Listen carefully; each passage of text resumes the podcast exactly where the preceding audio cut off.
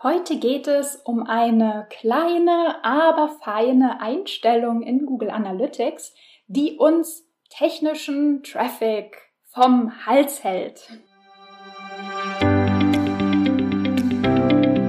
Ich bin Maria-Lena Matysek, Analytics-Freak und Gründerin vom Analytics Boost Camp. Möchtest du das volle Potenzial der Daten nutzen und dein Online-Marketing auf die Erfolgsspur bringen?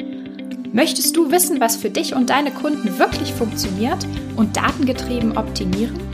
Möchtest du glücklichere Kunden und mehr Umsatz mit deiner Webseite?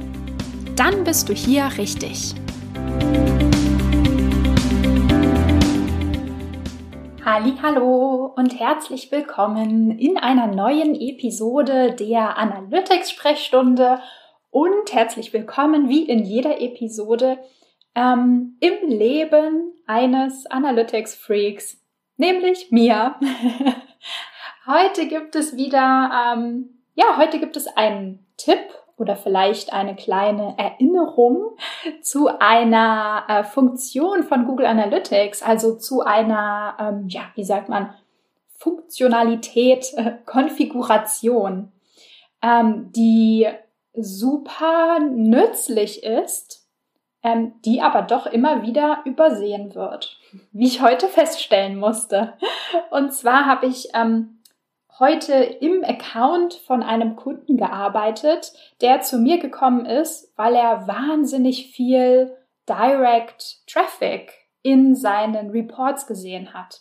Also Direct Traffic in Google Analytics, kleine, kleines Recap, äh, kleiner Einschub, bedeutet ja, dass wir oder ja, dass wir, der Browser sozusagen nicht weiß, wo der Nutzer vorher war. Also wir haben keine Information darüber, von welcher Seite der Nutzer auf unsere Webseite gekommen ist. Und das wollen wir natürlich nicht haben, weil wir das nicht analysieren können. also keine Information ist schlecht. Wir wollen natürlich wissen, über welche Marketingkanäle oder andere Webseiten ähm, Nutzer auf unsere Webseite gekommen sind. Auf jeden Fall habe ich ähm, einiges an Recherche angestellt im Account, in den Daten und getestet. Und ein Punkt, weit, also wirklich nicht der einzige, aber ein Punkt, der wichtig ist zu checken, wenn man Direct Traffic sieht in Google Analytics, ist, dass man keinen technischen Traffic hat. Also keine, ja, kein, keine Webseiten sozusagen, die unsere Webseite besuchen und damit fälschlicherweise ähm, als, ja, als Nutzer getrackt werden. Also so klassische Beispiele sind der Bot und Spider-Traffic, der immer mal wieder auf unserer Webseite ist. Also zum Beispiel wenn der Googlebot vorbeikommt, um unsere Webseite zu crawlen und ähm, zu ranken für die Google-Suche, ähm, wird ja die Webseite besucht, aber von keinem Menschen, sondern halt von dem Googlebot.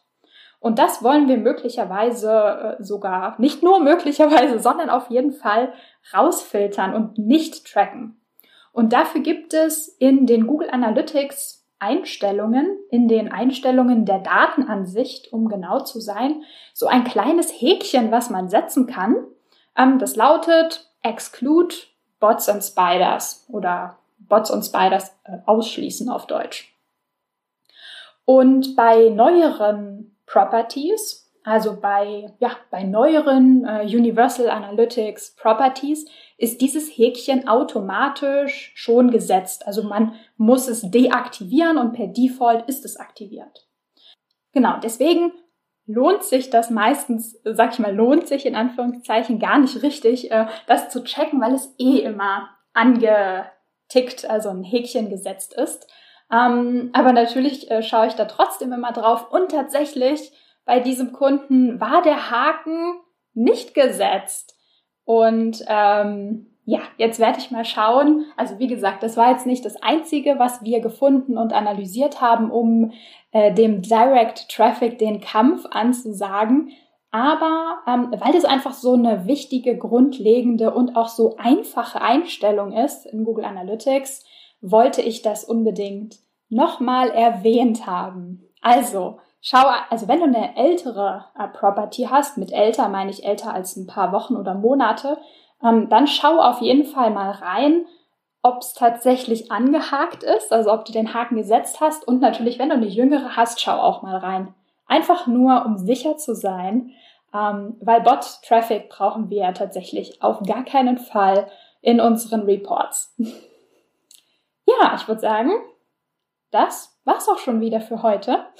Und ähm, wir hören uns morgen wieder. Bis dann. Ciao, ciao. Wenn dir die Folge gefallen hat und du etwas mitnehmen konntest, dann würde ich mich mega über eine Bewertung freuen. Abonniere den Podcast, teile ihn mit Freunden und Kollegen und wenn du selbst eine Frage hast, die ich dir in der Analytics-Sprechstunde beantworten kann, dann schreib sie mir auf jeden Fall per Mail an maria.analyticsfreak.com, auf Facebook oder über LinkedIn.